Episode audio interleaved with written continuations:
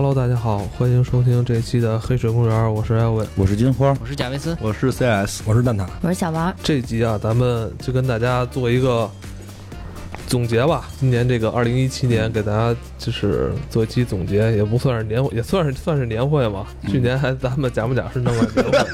大家来总结一下今年咱们看过的这些影视剧吧。然后呃，我们自己也心里就是评出了一些自己比较喜欢的一些最佳影片啊，一些喜欢的演员啊，我们来自己做一个简单的回顾。呃，同时呢，在这儿呢，也是感谢这一年以来，呃，听友粉丝们的支持，还有各平台的编辑们的对我们的指导与这个照顾吧。嗯，当然，这个感谢名单咱们放在后边还再说。然后咱们先金金花，你先来开始吧。啊，呃，这一年啊咱们又聊了很多，别管是院线的电影也好，还是一些呃老电影，嗯。包括一些美剧啊、动画片儿，咱们都有提到。嗯。嗯，这一年也算是你看了很多，因为我知道咱们第一年的时候，嗯。很多时候是消耗你以前的看过的这些东西啊，老去挤奶也得吃草啊，对吧？听着都特疼。你说这个，对对对，嗯。其实尤其是今年院线看的比较多，嗯。因为今年院线看的是比以前会多了。嗯。然后，嗯因为正好前一段喜马拉雅就是问问我们，就是一年的那个就是喜欢的一个什么排序吧，什么十大院线电影嗯这个，所以给他们也写了一份儿，正好在这儿就也可以聊聊，就我对于这一年院线电影的这个喜喜欢的一个大概排序吧，因为可能每个人都不一样，这也不是说嗯。就就完完全真的完全出于个人。反正第一就是我这一年最喜欢的电影，噔噔噔噔，是不是要加点音效啊？这块儿之前这个内容没有对过，对，咱们每个人都说一下啊，嗯可以最喜欢的哪部和几部，嗯咱们挨个可以说一下，试试这个。嗯，对，反正对我。这我我说我说仨吧，一个是 一个是本对，一个是本身最喜欢的电影，最喜欢的电影是《金刚狼三》，真的是《金刚狼三》会让我感触比较大，因为就是具体的内容可以听那期节目嘛，但是说这个事儿对我后续是发生了一些影响的，因为《金刚狼三》讲的是这个中年危机嘛，就是那一场戏他拿那个。板锹在拍那个就是车嘛，就是，啊、s 教授也死了，然后他觉得就是一切都无望了，这种中年危机的这种爆发，然后那个在公路上拿一个板锹一直拍那个吉普车，然后拍完之后就躺在地上哭。嗯嗯 对，因为当时我正在那个我之前那个公司，虽然挣的很多，但是就是有同样那种压抑感，然后当时就有一种冲动，就是想回公司把电脑砸了，然后然后在办公室里哭，别砸，那电脑是你自己的呀。就 砸别人的，砸砸砸别人，砸别人，自己得留着不。是你要砸别人，那可能得挨揍啊。对，反正从这之后，就是确实后来会几个月之后会一直沉浸在这么一个状态里。你说中年危机也好，说是什么也好，就会觉得人生是不是可以去选择一些其他的东西？然后为此就在后来换了工作，然后确实是大量降薪，去了一个可能自己相对更喜欢的公司，而且漂亮姑娘更多。对，老板特别好，眼比较丰嗯对对对对，不过说说真的很很很那什么，就是因为新去的这个工作，可能跟本身的兴趣爱好有了更密切的关系，而且就是更好的能去发挥这个东西，会比之前，嗯，虽然之前做用户体验也也是自己擅长的，但是可能跟兴趣会偏少一些。这个所以《金刚狼三》可能对我的影响会比较大。其实想想也挺多，在前一年是《死侍》吧，在前一年我记得我聊的是《死侍》对我的影响比较大，然后今今年是《金刚狼三》对我的影响比较大，所以就还挺神奇的。反正都是福克斯爸爸的，就是真的是《S 战警》这个系列可能是属于本命了。就看看二零一八年这个。不过有四十二，有四十二。啊，不，还有新变种人呢，我可以更关注那个。就，对对对，就是这这是一个，然后再有一个，还有两个片子是国产的，因为今年国产电影让我最感动的是《二十二》，这个是让我非常感动，因为。二十二，我记得咱们录的一期单独的公众号，没在节目里说过，在那个，尤其是在那个月，在那个群情激愤、这个虽远必诛的那个月，每个人的民族情绪已经上涨到了一个我觉得嗯，就是需要需要去控制的时候，二十二这个纪录片的出现，因为二十二这个纪录片真的是，我觉得摆脱了之前中国很多的固有的一种思想，它已经开放到了这种国际化，或者说开放到了真正的人文层面，因为。可能有人没听过那期公众号的节目，如果有兴趣可以翻出来听听。大概意思就是说，他在讲一个慰安妇的一个纪录片的时候，会会以一个日本女孩的角度去看待。这个是很感动的，包括在最后结尾的时候，就是我们常规认知，就是为了慰安妇去打官司的这个律师，应该是慷慨激昂，应该是怎样？他最后去反思，我们是不是该去为慰安妇打官司？因为他回归到了人文，我们这场官司打没有打下来，那对外这些这些老老人会造成什么样的伤害？我觉得他真的已经在。在这个层面上是提升了的。虽然虽然当时在跟那个呃很多朋友聊天也说到，在影院他们观观影之后，有些观影的人可能没有体会到这个状态，但是有很多人是能够体会到。我觉得这至少是往前走了一步。所以这个电影我真觉得是在国产片儿里边儿，应该是二零一七年我是最欣赏的。嗯嗯，然后再有一个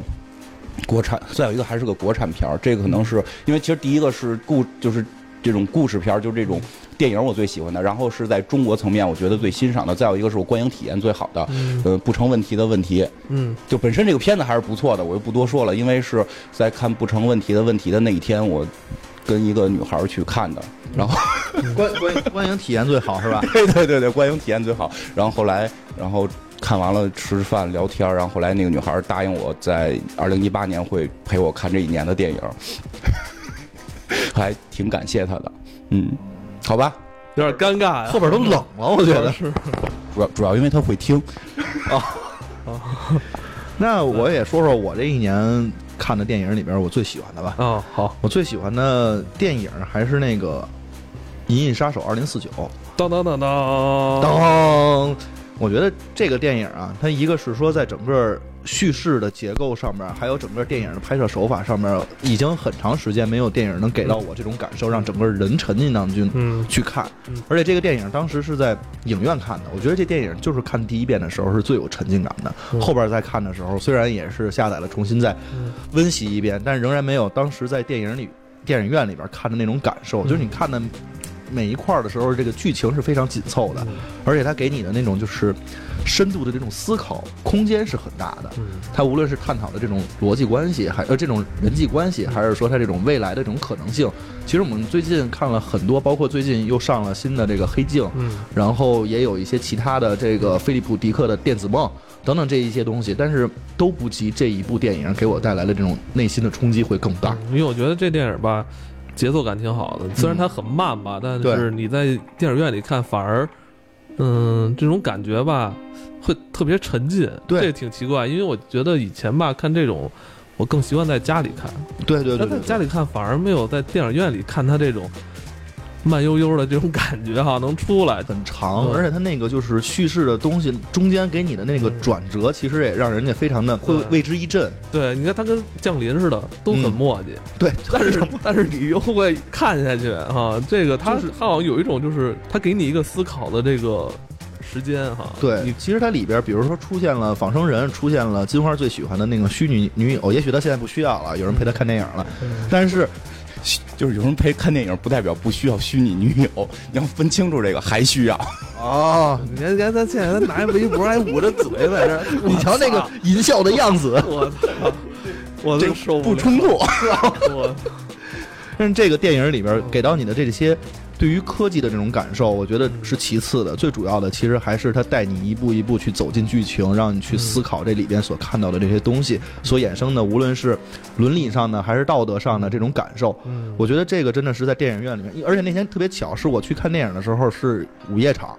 没有什么人，就是人很少很少。这部电影票房的确不是太好啊，嗯，但是我觉得能在那儿去看的时候，给你的那种感受，不会像看其他电影一样吵吵闹闹，大家会欢呼、会去笑、会什么的，没有。我现在每个人觉都在沉浸对我现在也觉得他妈《银翼杀手》能引进挺神奇的事儿。开始他们可能没想明白，以为能大卖呢。嗯，就是以为这个套着一个说是续作的一个说法，而且又大成本、大制作、大导演、大场景，然后又是科幻的，可能会大卖。但是实际上这些都不是抓人眼球的地方，真的是剧情。嗯对，但是就多多说一个《银翼杀手》这个事儿，我也很喜欢这个片儿，就是因为就说总结这一年嘛，因为开始我们说可能会列一些奖项嘛，就是我在我心目中这一年在荧幕上的就是怎么讲最爱的情侣就是《银翼杀手》里这个这一对儿，这个仿生人和这个 AI，我觉得很感人的在于那么多人与人之间的爱情反而没法再打动我了，这个时候突然一个仿生人和一个 AI 的爱情。让我重新感到了，就是爱情还是挺伟大的。就是你看到他踩坏那个设备的时候，对对，痛哭流涕，真的就是。哎，你这围脖赶紧围上。然后围脖赶紧捂上嘴，赶紧又脸又红，很惨，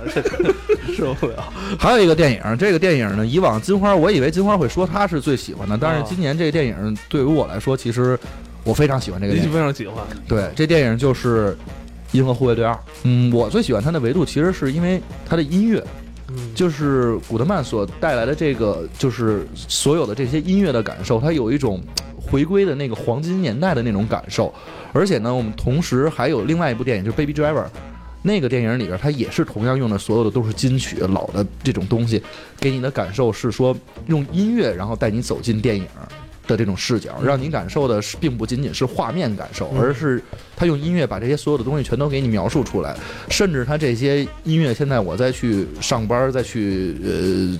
干活的时候，我都可能会把它放成我的背景音，然后一直在重复的播放。哦，嗯，包括那个贾维斯的直播里边，其实也都一直在用这些音乐。就是我觉得他的那个不仅不光是剧情，其实会给你带来一些和视觉冲击力，给你带来一些非常好的感受。更重要的还是在听觉上面，也是把这个看电影的直观感受又提升了一层。嗯嗯，你不觉得这两年复古风特别严重吗？对对，尤其是这个七十年代和八十年代的这些音乐，包括其实国内也会有这样的方向，就是国内也会有很多的这种音乐在逐渐的走复古的这种风。而且不光是电影，游戏很多也是。最最出彩的应该就是辐射这个系列，它坚持走这个复古风，导致我现在我现在的就是工作的时候，我的那个歌单是钻石城电台的。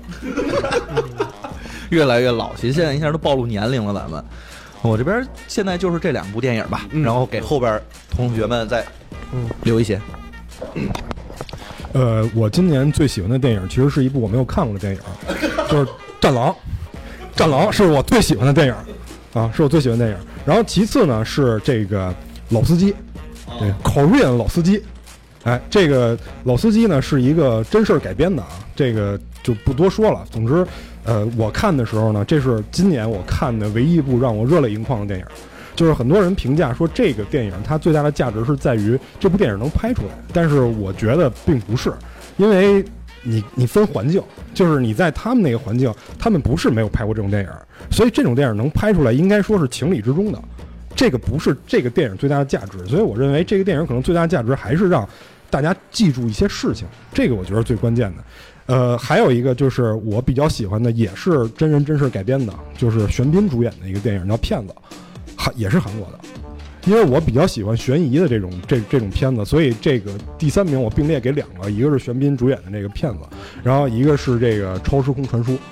啊，这个这个《超时空传输》之前也做过一期公众号，然后它呃这两部电影都是在不断的反转中度过的。就是如果你是资深的这个就是电影老司机的话，你可能看这两个电影的时候，你会呃体会到后边的这个结局是什么。但是我觉得大部分人看这两个电影的时候，应该是以下这样一个观影的历程：我操，果然是这样！你看我刚才想到，我就说肯定是这样。我操，原来还这样呢！他怎么中间就留了一手？我操，原来是他妈他！就是我觉得这个可能是。就是大部分人观影的一个历程，所以如果就是喜欢悬疑题材的同学的话，我把这两个电影推荐给你。然后，尤其是那个骗子还是真人真事改编的，就是在韩国一个特别出名的一个骗子叫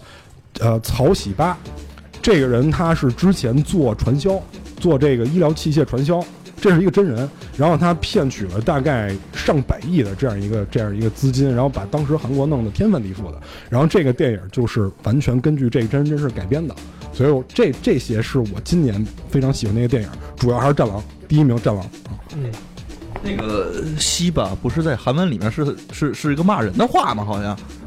对对对，是，但是对，这是咱们咱咱们按这汉语翻译过来，然后这个主角就这个。在这个片子这个电影里面，主角他不叫曹喜八，他把这名改了，叫张斗七啊，差差不多这名，差差不多这名。七，哎呃，哎，那个，今年呃，我我先说一个，那个刚才蛋挞说他工作的时候听的都是钻石城电台，我今年后半年的工作基本上就是捡垃圾，对，就基本上就在这个辐射的世界里度过了啊。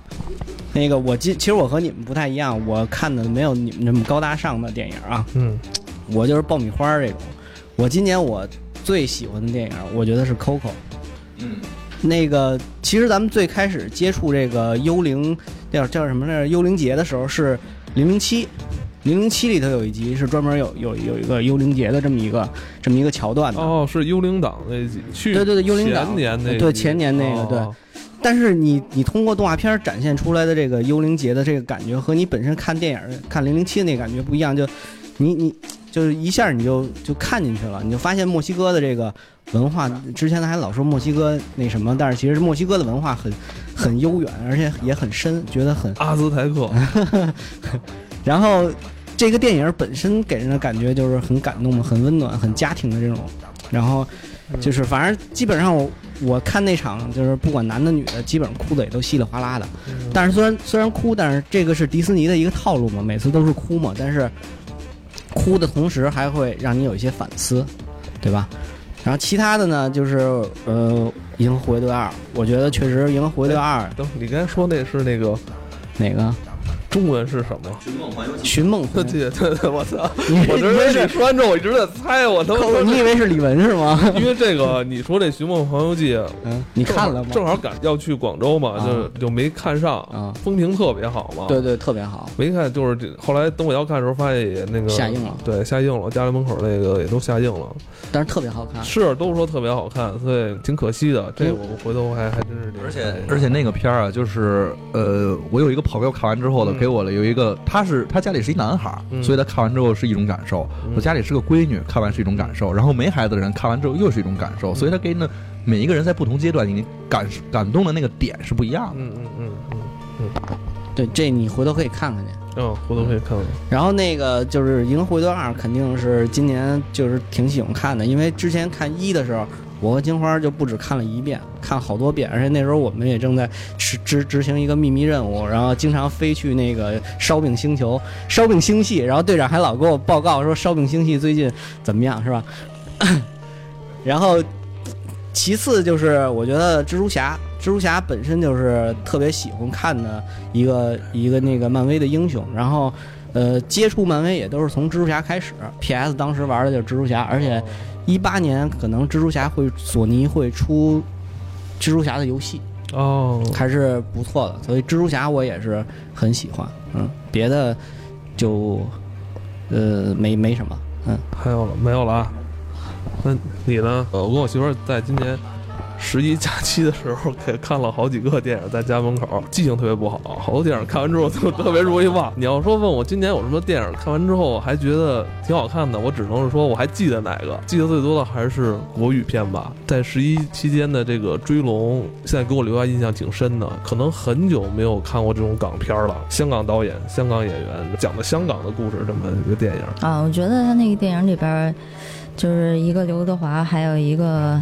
那个甄子丹，他们两个在里面，那个感觉特别有那种老香港电影那种感觉，而且他讲的也是一个。嗯，八十年代香港的一个故事，千亿探长，嗯，雷洛洛，嗯，还有他们那边的一个呃黑帮老大的一个成长的过程，让人感动的一段兄弟情吧。呃，以前小时候看看电影，基本上港片居多，但是现在感觉好像一年也看不了那么一两部哈，留下印象的更少了。我觉得香港好多那个电影都已经开始胡拍了，而且他们他妈也别说胡拍，我操！不行，就是可能大资本啊都在咱们大陆这边，他们产片量也逐年在降低啊。嗯，包括这波演员，像刘德华都多大岁数了，还在这么演，我觉得后边的这些青年演员好像上来能上来现在也不多哈。嗯，新上来那些年轻演员吧，要不然就是长得还挺帅的，然后脸比较僵那种的，嗯像那个 总是，总是我觉得呃，一。个追龙吧，还一个就是前两天去长隆的时候坐飞机，在飞机上看的那个《绣春刀二》，也是让我因为离着最近的嘛，离前两天看的。记得印象比较深，而且我觉得现在武侠片好像也越来越少了哈，在院线里边，武侠不是动作片啊，就真是武侠这种东西，也是一年看不到一两部。其实这种东西都是小时候特别喜欢的。哎，对你刚才说都是仙侠哈，好像网剧仙侠比较多，但是这种真是一招一式打起来的东西少。真是很少了啊。对，就你像你刚才说的，其实你突然让我想起来，其实小时候咱们最爱看的那些对方世玉、对黄黄飞鸿，就就是李连杰啊，李连杰、赵文卓，然后就那那一波的时候打得很漂亮，那个是还有包括甄子丹。就是其实那一类好像在这几年在慢慢的消亡，就更多的变成了，呃，就是我修炼，然后对啊，天雷滚滚要渡劫，就是因为那些它是真功夫，就是你真的是得有沉淀。然后像尤其是老一波那些像什么袁家班什么的那些人，对，现在就已经开始陨落了，而且这中间是一个断层，没有人能衔接上来。从那会儿的很多武侠去延展出来的，比如说那个。那个叫什么来着？我特喜欢的那个袁袁咏仪和张国荣演那个做饭的，那个《满汉全席》。满汉全席，哦满汉全席其实里边加了很多武术的这个动作戏，但他讲的并不是这个武术的这个这个故事。他做饭居然能拍出很多动作感，我觉得这实际上应该算是中国或者说中国香港的一个特别特有的一个电影文化。但这个东西在越来越少，其实挺惋惜的。你要是现在再说你想看类似的，可能你得看看昆汀了，就 对吧？因为因为昆汀在学这个嘛。对对对对，主要是你修仙的，你不需要那些，你拿手一指就是特效了。对不对？你你之前那人真的要打，尤其像我觉得啊，就是我我感觉就是武术效果最好的《新龙门客栈》，就是老版的那个啊，就是徐克的那个老版的《新龙门客栈》。你说那个武侠效果有多好？那个动作戏就看着很美观。那现在你修仙，我一指就行了，我不需要真功夫。对，那会儿我记得甄子丹演了一太监是吧？对，曹公吧，曹公，包括包括那里边那那首那首宋词，就小时候会背的第一首宋词 “醉里挑灯看剑，梦回吹角连营”，就那就真的那个片儿，我觉得给给那个片儿给人很大的这种就是心灵的记忆，我觉得是。但是现在这种东西真的不多见了。为什么？我们我们我们不是从来不深究这个吗？